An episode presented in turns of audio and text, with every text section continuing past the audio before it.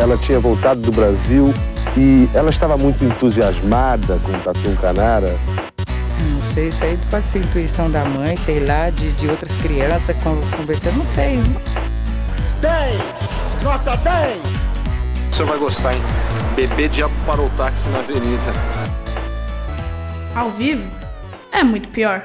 Eu sou a Camila Quinto. E eu, o Danilo Corsi. E hoje nós vamos ficar nos anos 2000 para revisitar um dos maiores acidentes da história da engenharia espacial no mundo, o acidente na base de Alcântara, no Maranhão, que em 22 de agosto de 2003 tirou a vida de 21 técnicos civis e atrasou por décadas o programa espacial brasileiro. Mas antes vamos aos recados dos nossos patrocinadores.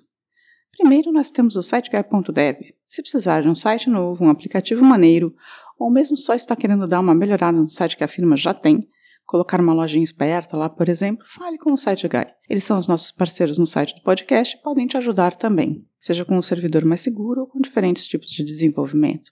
É só entrar em siteguy.dev que eles falam com você.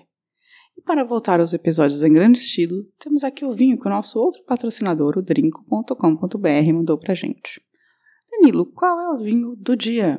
O vinho de hoje é o Alcanta Monastrel Rosado Alicante DO 2020 um vinho rosé espanhol feito com as não tão famosas, porém ótimas uvas Monastrell e que está disponível no drink pela bagatela de R$ 39,90. Aproveite e garanta esse vinho vegano e fácil de beber por um precinho bem camarada. Brinde história? Tchim, tchim. Tchim, tchim. tropeços, com pouca gente e pouca verba, o Brasil tenta levar adiante o seu programa espacial. Mas nenhum dos profissionais tão qualificados que a gente acabou de ver vai participar. Eles estão todos mortos, fazem parte das 21 vítimas fatais de um incêndio na base de Alcântara, no Maranhão. Bem, do começo. No dia 22 de agosto de 2003, às 13 horas e 26 minutos do horário de Brasília, o incêndio começou na base de Alcântara, no Maranhão. Esse incêndio de grandes proporções e seguido de algumas explosões começou exatamente na torre móvel de integração. Segundo a investigação, levou apenas 8 segundos para todo o local estar em chamas e cerca de 5 minutos para a estrutura desmoronar, ou seja, foi bem violento. 21 pessoas que trabalhavam no local morreram quase instantaneamente. Mas antes de a gente se aprofundar um pouco mais nesse acidente, acho que vale a pena a gente construir junto um pouco de conhecimento sobre o que foi o Programa Espacial Brasileiro até então. Danilo, o que você sabe sobre o Brasil no espaço? Vende travesseiros. Ele não vende para travesseiros no espaço. Vende travesseiros em qualquer lugar. Os- mas os travesseiros são da NASA, eles não são do Programa Espacial Brasileiro. Mas é o Brasil vendendo. O Brasil vende. Entendi. O Brasil vende. O Brasil vende. Porque é técnico. O nosso ministro é técnico. Bem, então, como todos nós sabemos, ou pelo menos deveríamos saber, os anos 1960 foram o auge da corrida espacial, junto com a Guerra Fria, culminando com os primeiros astronautas pousando na Lua. A astronauta está certo. No Brasil, vivíamos a maior parte dos anos 1960 uma ditadura comandada por militares que de geniais tinham muito pouco. Se por um lado existia um desejo brasileiro de participar deste momento em que a humanidade estava desbravando novas fronteiras, por outro existia muito amadorismo e também muitos projetos mambembes. Então, durante os anos 1960, o Brasil começou a querer se aventurar. Primeiro, ele criou, perto da cidade eh, de Natal, no Rio Grande do Norte, uma central de lançamento, o Centro de Lançamento da Barreira do Inferno, CLBI, que foi inaugurado em 1965 com o lançamento de um foguete norte-americano, o Nike Apache, com sucesso. Abafa que o nosso centro de lançamentos inicial chama Barreira do Inferno. Pois é, né? Não é um nome horroroso para isso, É, não, não, não é recomendado. mas é o nome do lugar mesmo. Então, esse centro fez muitos lançamentos de foguetes americanos e, paralelamente, em um convênio com a NASA, começou a capacitar gente em projetos aeroespaciais. Isso se iniciou com os projetos chamados Sonda. Eles eram foguetes bem rudimentares, mas que foram aumentando de peso, capacidade e complexidade nos anos, trazendo mesmo algumas evoluções tecnológicas para o Brasil. A gente estava fazendo foguetes toscos? Sim, mas ao mesmo tempo estávamos aprendendo, que é como se faz ciência, né? Anos depois, em 1971, já durante o projeto Sonda 3, o governo militar criou a Comissão Brasileira de Atividades Espaciais, chamada, é, chamada de COBAI, né? E que tocava esses projetos, e também a PNDAI, a Política Nacional de Desenvolvimento de Atividades Aeroespaciais. Eu adoro esses nomes. Você acha que a gente tem uma Política Nacional de Desenvolvimento das Atividades Aeroespaciais? Bem Bento Carneiro, né? Mas, sim. Então, A COBAI, que era a comissão, era é, presidida pelo chefe do Estado-Maior das Forças Armadas e tinha representantes nos ministérios militares, das relações exteriores, da fazenda, do planejamento, das comunicações, da educação e da cultura, e do Conselho de Segurança Nacional e também do CNPq. Ou seja, era uma comissão bastante ampla. Muita comissão para tirar uma comissão, né? Também foi criado o atual INPE, o Instituto Nacional de Pesquisas Espaciais, com o qual o Bolsonaro está tretando desde o começo do governo, né? Por conta dos satélites que controlam os desmatamentos na Amazônia. Isso é o George Soros. Quem é o George Soros? George Soros. Ele está comandando, comandando os satélites? o INPE. o George Soros comanda, ah, tá comanda o INPE. Isso. Entendi. Porque o ele é Leonardo comunista. DiCaprio também. Junto com o Leonardo DiCaprio, que está atacando fogo com as ONGs na Amazônia. Exatamente. Tá. Casa mais ou menos organizada, né? Já que eles criaram todas essas comissões, começaram a sonhar em criar o que se chama de VLS Veículo Lançador de Satélites. O Gurgel. Basicamente, o que o nome diz um veículo que seria capaz de colocar satélites brasileiros no espaço. O Gurgelzinho. Não, o Gurgelzinho. Dos foguetes. É, o Gurgelzinho dos foguetes, isso. O Sonda 4 seria o começo desse sonho, tentando começar de leve e criar um programa espacial próprio, com veículos de tecnologia brasileira. Tudo parece muito complicado e quase inútil, né? Já que a gente estava engatinhando enquanto o homem já tinha pisado na Lua nesse momento. Mas desenvolver tecnologia brasileira trouxe ganhos, como criar um novo tipo de aço que pudesse ser usado em veículos assim e depois o Brasil não apenas precisaria, não precisaria mais importar esse aço, como também poderia exportá-lo para outros programas espaciais. E sabe que tem bastante aço no Brasil, né? Imagino que a Vale e outras coisas devem ficar muito felizes com isso aí. Sim. Além do aço, já nas décadas de 1970 e 80, o Brasil também desenvolveu um tipo de combustível sólido e meios de transportes para grandes propulsores, né? Porque não dá para colocar um propulsor de um foguete em cima de um caminhãozinho, né? Ou seja, as coisas estavam caminhando e a gente estava muito devagar indo para frente. Como diria Lulu Santos, com passos de formiga e sem vontade, mas caminhando.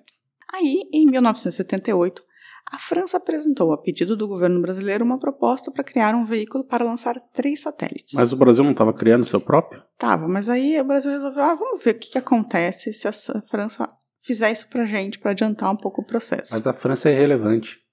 Segundo Paulo Guedes falou. A França não é relevante, gente. Nesse caso, não.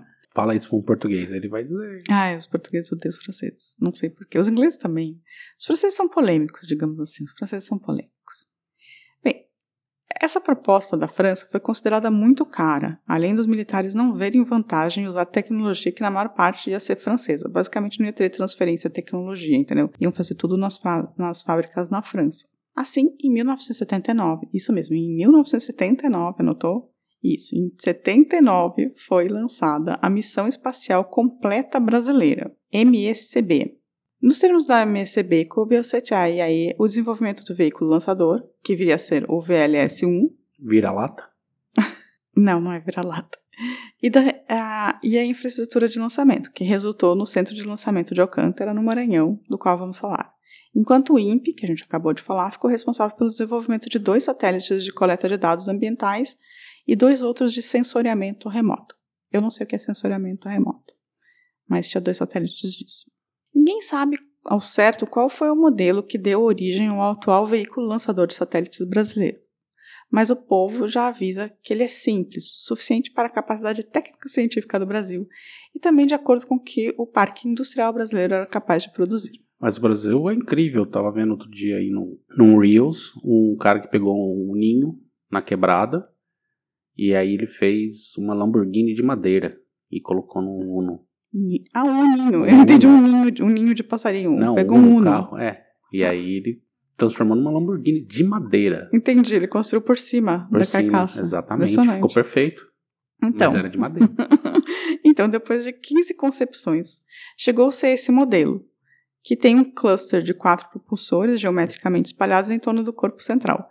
É meio aquele foguete que você pensa, sabe? Que tem aquelas quatro perninhas que propulsora, quando você faz desenho, tipo, uma estatuazinha de um foguete, seria isso. Mas os motores eram construídos aqui no Brasil também? Tudo brasileiro. O VLS-1 é composto por quatro estágios: um compartimento para transporte de carga útil, também conhecido como satélite, seções, que são chamadas de baios ou módulos, para alojamento de instrumentação e equipamentos diversos, quatro redes elétricas funcionais e um conjunto de 244 pirotécnicos, integrantes da habitualmente chamada rede pirotécnica, embora não seja uma rede. Mas eles chamam de rede pirotécnica. São 244 pirotécnicas que eu imagino que é a coisa que explode para fazer né, a ignição. O VLS-1 atinge 19,4 metros de altura, ou seja, quase 20 metros, com, é, com uma massa de decolagem de 49,7 toneladas. Bichinho grande, né? 50 toneladas, 20 metros. Eu pensei que eles, quando você começou a falar, eu pensei que ele só subia 19 metros. Ah, não, ele tinha 20 metros Ah, de comprimento. Tá, então ele voava um pouquinho mais longe que 19 metros. Sim, não sei, vamos ver. Vamos ver. Eu não, eu não garantiria isso. Tá, Camila, eu tô acompanhando. Então a ideia de criar um lançador de satélite está aí desde 1979, com o projeto também já pronto desde a década de 80. E o que aconteceu? Eu vou contar para você, caso a caso, as tentativas de fazer esse veículo lançador de satélites funcionar. O primeiro, o VLS-1, versão 1. Em novembro de 1997, ou seja, quase 20 anos depois do lançamento da ideia do programa, em uma operação chamada Brasil, o primeiro protótipo do VLS foi ao ar. Ele levava dentro um satélite de coletas de dados. Porém, houve uma falha em um dos propulsores do primeiro estágio e ele precisou ser destruído a partir de um comando de autodestruição. Ou seja, falhou e precisaram explodir no ar. Deu ruim. Aí a gente vai para o segundo, que é o VLS-1 ainda, né? Porque é o modelo 1, versão 2. Cerca de dois anos depois, em dezembro de 1999, a Operação Almenara, que significa farol, foi realizado o segundo voo de qualificação, com um satélite científico desenvolvido pelo INPE dentro. O, o satélite se chamava SACI-2. Mais uma vez, uma falha no que eles chamam de sistema pirotécnico, que é o do foguete propriamente di- dito, né? Dessa vez, no segundo estágio, levou à explosão do segundo estágio. Aí eles mandaram autodestruir de novo. Já passou do primeiro, tá no segundo. Tem mais alguns estágios aí pra explodir. É assim que testa. Tá, então lançamos o programa em 1979, o primeiro lançamento foi em 97, falhou no primeiro estágio, autodestruição. O segundo lançamento foi em 1999, faltou no- falhou no segundo estágio, autodestruição. Então chegamos à terceira tentativa, que nem, Terceiro estágio, vai explodir. que nem chegou a ser lançada, pois explodiu três dias antes do Eita. lançamento, com o causado conhecido o acidente de Alcântara. Fogos Caramuru. É, foi mais ou menos isso. Era o VLS 1, versão 3. Esse cha- seria chamado terceiro voo de qualificação. Cada voo de qualificação é uma tentativa do foguete basicamente ir para o céu. sabe? Basicamente o mesmo projeto sendo testado uma terceira vez. E dentro dele iriam, dessa vez, dois satélites científicos de tecnologia nacional. O SATEC, do INPE, e o UNOSAT, um nanosatélite, que é um satélite de menos de 10 quilos, desenvolvido pela Universidade do Norte do Paraná. Olha meu Paraná aparecendo aí. Tá vendo? Por isso que não pode dar certo. Tinha um satélitezinho, nanosatélite lá dentro. Tá, agora vamos ao que aconteceu, como aconteceu, além das teorias conspiratórias. O que aconteceu é bem simples. Um dos propulsores do foguete entrou em ignição três dias antes do lançamento. Como assim? Como ele estava dentro de um prédio, preso, e foi só um propulsor, o foguete começou a se mover sem conseguir sair, gerou um incêndio, além de algumas explosões, destruiu o prédio, matou mais de 20 pessoas e acabou com o sonho brasileiro de ter um veículo lançador de satélite por mais muito tempo, dado o trauma de Alcântara. Mas como o negócio ele tava carregado? Pelo amor. Tava tudo cheio, tava tudo pronto. E aí a gente vai voltar um pouco antes do acidente para ver como que tudo aconteceu.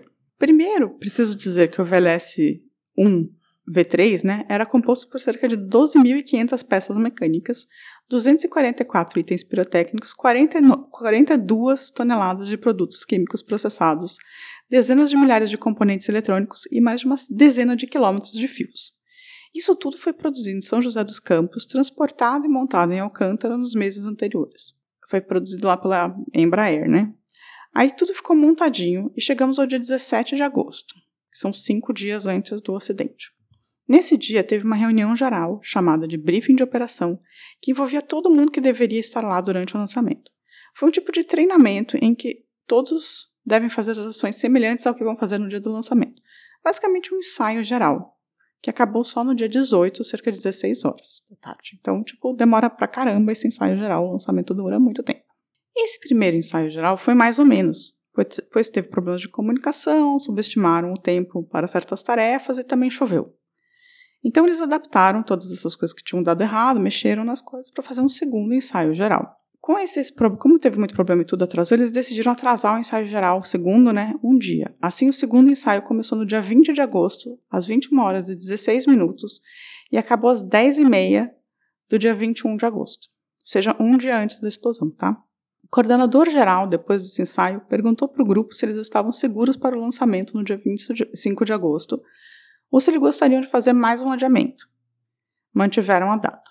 Contudo, no dia posterior a esse segundo ensaio, quando uma equipe voltou para fazer algumas atividades se preparando para o lançamento, o acidente aconteceu, três dias antes da data. A explicação oficial é meio qualquer coisa, porque aqui houve um acionamento intempestível de um dos propulsores do primeiro estágio, provavelmente causado por uma indução eletrostática do detonador. Ou seja, ninguém sabe por quê, mas um dos propulsores foi acionado, falha humana ou algum evento meteoro meteorológico. Falha humana, certeza. Não sei se foi falha humana, pode ter acontecido algum evento meteorológico. Então, esse foguete era uma, uma tragédia. pode ser. O incêndio foi absurdo, porque existiam 40 toneladas de combustível no local. Os propulsores, né? E já estava tudo carregado, estava tudo pronto. As pessoas morreram imediatamente e, sinceramente, o reconhecimento de corpos foi praticamente impossível. Assim. Eles até tentaram fazer teste de DNA, mas as pessoas foram. Cozidas. É, não, mais Fritas. do que carbonizadas. Elas foram. Elas viraram um pozinho, né? Com o incêndio, um novo projeto foi feito para a base, com muito mais segurança evitando que algo assim aconteça de novo. Na verdade, tinha muita gente que criticava que, assim, tinha muita gente que morreu que não devia nem estar tá lá, entendeu? Porque eles juntaram meio os prédios em vez de fazer um prédio separado do outro, entendeu? Que, então, tipo, o lugar onde seria mais perigoso, que seria onde está o foguete mesmo, e uma, um outro prédio de administração. É, duro que precisa de uma coisa dessa para os caras pensarem em segurança, né? Tipo, ninguém tinha pensado. É, ninguém consultou literaturas de lançamento de foguete na é. base do cabo canaveral, assim, podia pedir emprestado, né? Ou como é que faz aí? Aprendizagens, né? Logo após o acidente, a especulação de sabotagem foi muito trazida à tona, mas nada foi comprovado. E essa especulação de sabotagem vem de dois lados também, a famosa polarização. Primeiro, por conta da retirada de 300 famílias quilombolas da comunidade de Alcântara para a construção da base na década de 80. Esse caso ainda corre na Corte Interamericana de Direitos Humanos, sim, quase 40 anos depois. As famílias foram deslocadas meio sem receber nada por isso, era uma comunidade super tradicional. Brasil e quilombolas é tipo o Brasil indígena, né? Sempre tem um lado que sai perdendo feio. Então, a galera de direita acha que a sabotagem veio desse grupo de deslocados, ou seja, os quilombolas Uia. sabotaram o foguete. Nossa senhora. Tá, essa é uma teoria da conspiração. Com o George Soros patrocinando. É, deve ser alguma ONG, né? Junto com os quilombolas. O Greenpeace e os quilombolas sabotaram o foguete. Já a galera de esquerda acredita que a sabotagem veio dos Estados Unidos, que não queriam um programa espacial brasileiro de jeito nenhum.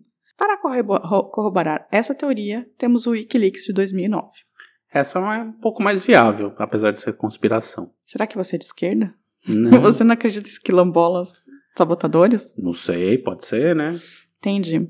Em uma troca de telegramas entre a Embaixada da Ucrânia no Brasil e o Departamento de Estado dos Estados Unidos, a Ucrânia pede que os Estados Unidos reconsiderem a negativa de apoiar a parceria Ucrânia-Brasil para atividades em Alcântara, falando que seria mais barato e permitiria que empresas dos Estados Unidos também lançassem daquela plataforma de lançamento etc.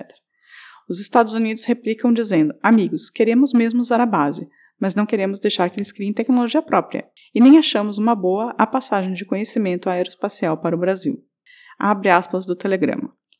Queremos lembrar às autoridades ucranianas que os Estados Unidos não se opõem ao estabelecimento de uma plataforma de lançamento em Alcântara, contanto que tal atividade não resulte na transferência de tecnologias de foguetes ao Brasil. Até porque essa tecnologia serve para você criar mísseis, né? Sim.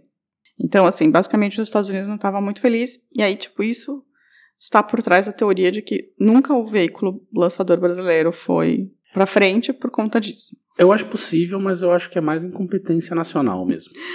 Lembrando que o governo Bolsonaro, em 2020, fechou um acordo com os Estados Unidos, permitindo o lançamento de Alcântara por empresas dos Estados Unidos, sem transferência de tecnologia, só com contraparte financeira, como que é alugando a base.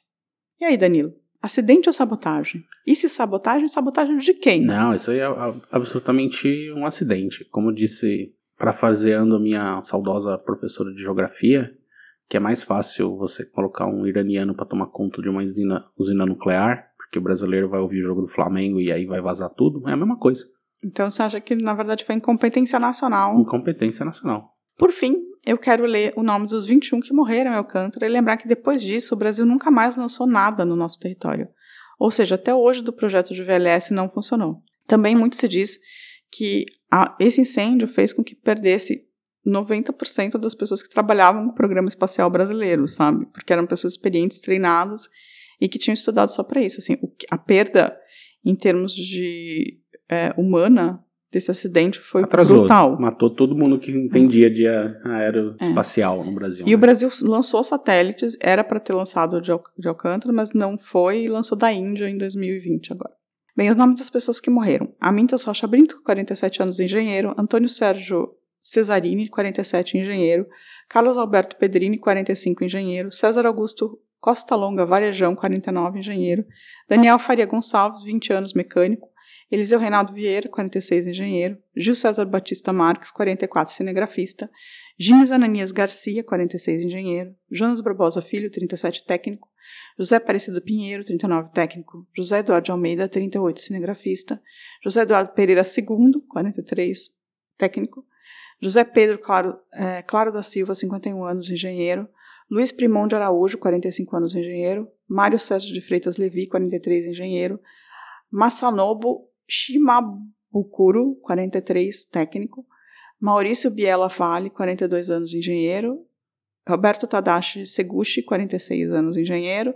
Rodolfo Donizete de Oliveira, 35 anos, técnico. Sidney Aparecido de Moraes, 38 anos, técnico. E Walter Pereira Júnior, 45 anos, técnico. E aí, Danilo, você conhecia essa história? O que, que você achou? Eu lembro do, do acidente, mas é, não sabia os detalhes, assim, tinha, tinha apagado da, da mente, assim, do negócio. Você tinha apagado os detalhes da sua mente? Sim, é, eu lembro, do, assim, lembro do, da, das reportagens, assim, lembro do, do fato em si, mas não lembrava dos detalhes, assim. E acho que faltou aí, né, o Brasil precisava ter testado mais. Você acha que o Brasil não tem um bom programa aeroespacial? Eu acho que tá provado que não tem, né? É das três tentativas assim, deram errado. Mas... É, é muito triste que todo, toda a inteligência do programa aeroespacial brasileiro se perdeu aí nesse num acidente, né? Mas obviamente tinha alguma coisa que não estava funcionando, e tá bem provado. Então você não acredita que foi sabotagem? É sempre possível, né? Porque uma vez que você domine o lançamento de foguetes, você, você, domina também o lance de você ter mísseis intercontinentais, o cacete. Então não acho que os americanos fiquem muito felizes com um país na América tendo mísseis capazes de lançar do Brasil e atingir os Estados Unidos, né? Não descartaria, mas por ter falhado já outras vezes tal, me parece me parece meio radical. Eu acho que os americanos falaram, deixa que eles aprontam sozinhos. Sozinhos eles acabam com eles mesmos. É. E era um foguete super tosco, assim, no final das contas, apesar de ser um rodor de, de satélites, assim, era uma tecnologia que foi criada na década de 80, assim. Ah, sim, então, mas assim, acho que o Brasil tinha que fazer, tinha que continuar investindo nisso e desenvolver inteligência para lá, assim, os erros acontecem, assim, é justamente ali que, que as pessoas vão aperfeiçoando. Só que, sei lá, aparentemente tinha um erro brutal no projeto, assim, porque não, não é possível um foguete desse explodir sozinho. Explodiu. Não, é possível, tanto é que teve. É, possível é, mas assim, é. provavelmente algum erro de, proje de projeto, né? Sim, sim. Bem, mais alguma coisa?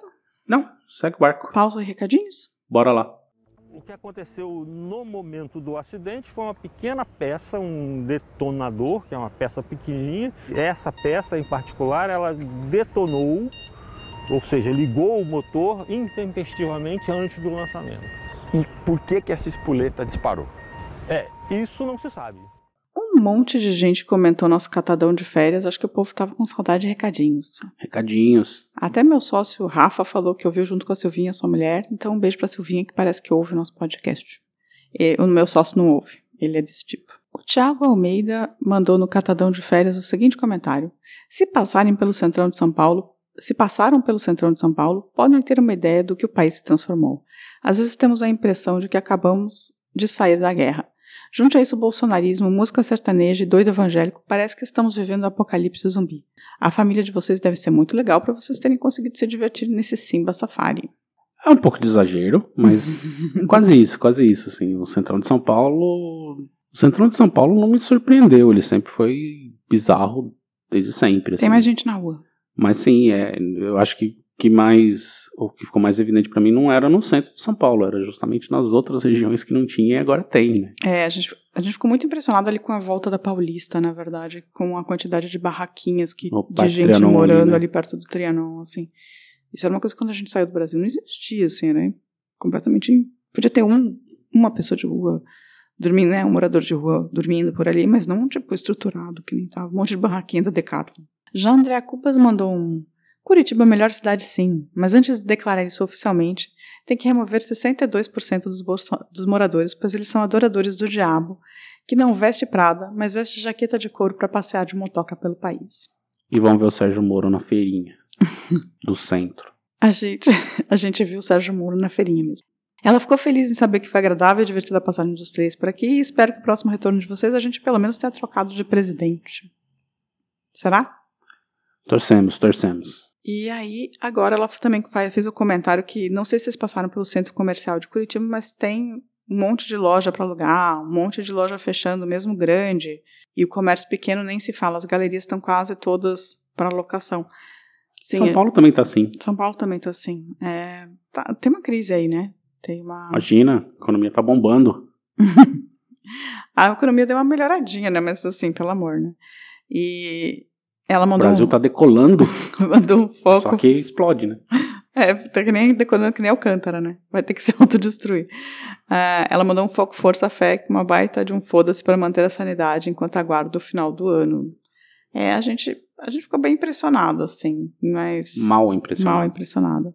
Mas, assim, realmente a nossa família é legal. E, assim, o fato de ter ido encontrar as pessoas que a gente ama muda tudo, né? Faz com que a gente coloque uma lente mais positiva nas coisas mesmo. Aí o Alexandre Oliveira mandou uma mensagem que eu não entendi muito perfeitamente no acidente de trens de Itaquera.